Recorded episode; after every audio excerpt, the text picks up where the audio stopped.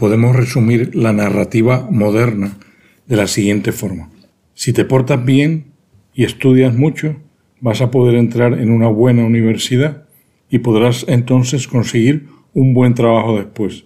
En ese trabajo podrás ganar buen dinero para poder, al retirarte, hacer lo que te dé la gana.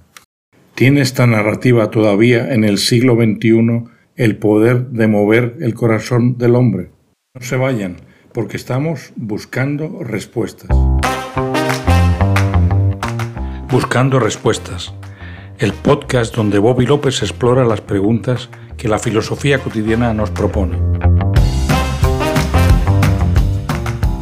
El trabajo es una actividad tan importante para el ser humano que el no entenderlo bien, el realizarlo sin tener muy claro para qué se hace, puede tener unas consecuencias desastrosas para el hombre y la naturaleza.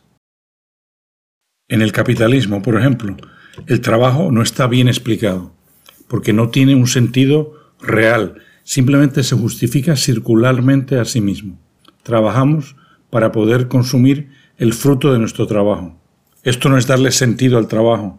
Este planteamiento nos envolvería, nos está envolviendo en una espiral destructiva de producir por producir, que mata el ambiente y la salud mental y física de las personas. Tenemos entonces que plantearnos más a fondo para qué trabajamos si queremos salir de esta espiral. Como siempre que queremos saber cuál es la forma buena de hacer algo, empezamos como primer paso por mirar a la naturaleza. Miramos a la naturaleza y vemos a todos los animales entregados continuamente a una actividad, la de sobrevivir. ¿Por qué los animales trabajan? Para vencer la entropía, esa tendencia implacable de lo físico a la continua descomposición. Para ello los seres vivos necesitan, necesitamos estar continuamente inyectándonos energía, extraída en definitiva del Sol, para evitar la corrupción.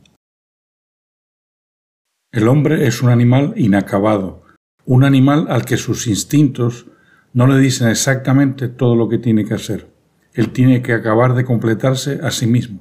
Esto es lo que llamamos libertad, un espacio más allá de los instintos, en el que el hombre tiene que dirigirse a sí mismo.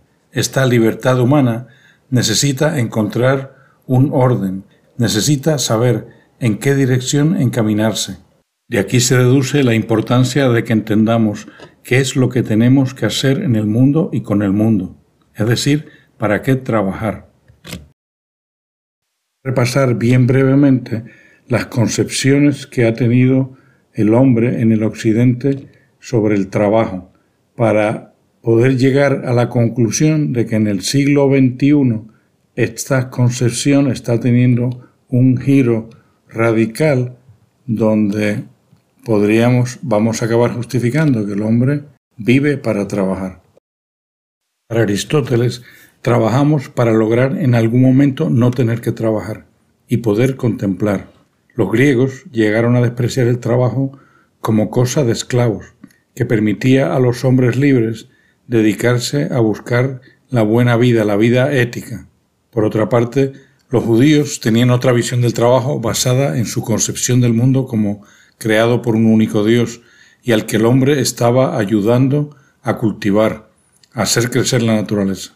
El cristianismo, basándose en la idea de que Dios se ha hecho hombre, culmina esta idea escatológica de que estamos preparando este mundo para el cristianismo, basándose en la idea de que Dios se ha hecho hombre, llega a la idea escatológica de que estamos preparando este mundo para que Dios venga aquí, a la creación, a habitar con sus hijos.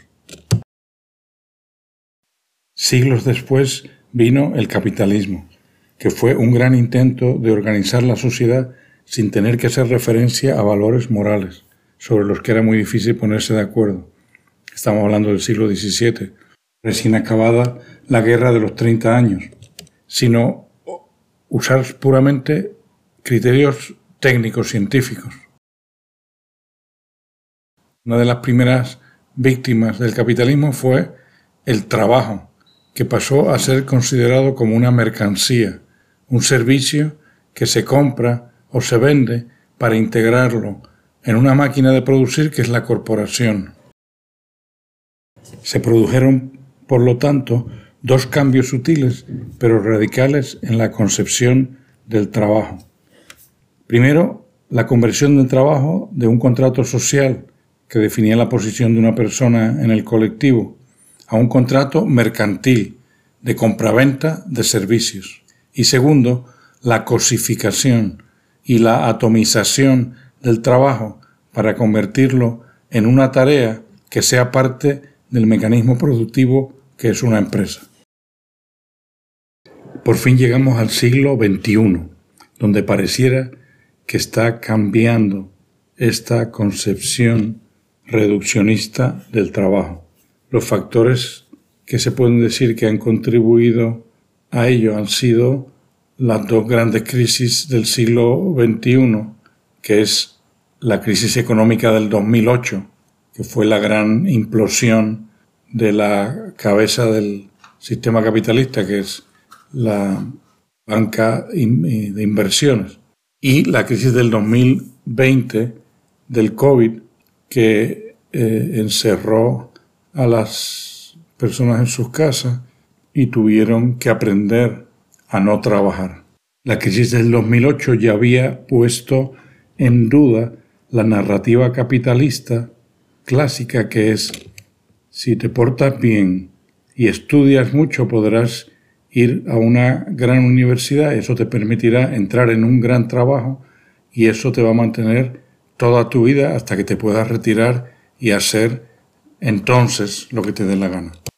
La crisis o el encierro del COVID, por otro lado, nos paró de esta carrera que es el producir y, y llevó a la gente a preguntarse, oye, ¿para qué era que estábamos corriendo todo el día?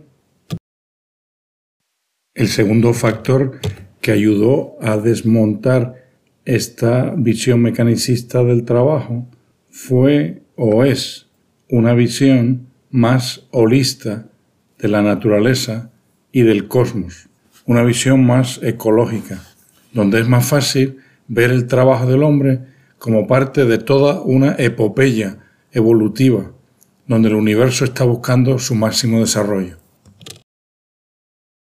En esta concesión más holista, el trabajo está definido como toda actividad de un ser humano destinada a ser un mundo mejor.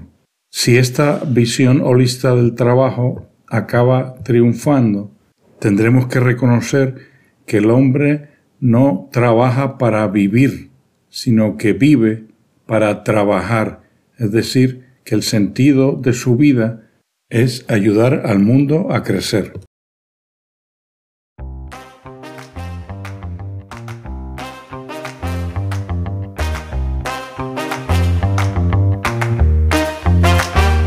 Gracias por escuchar Buscando Respuestas.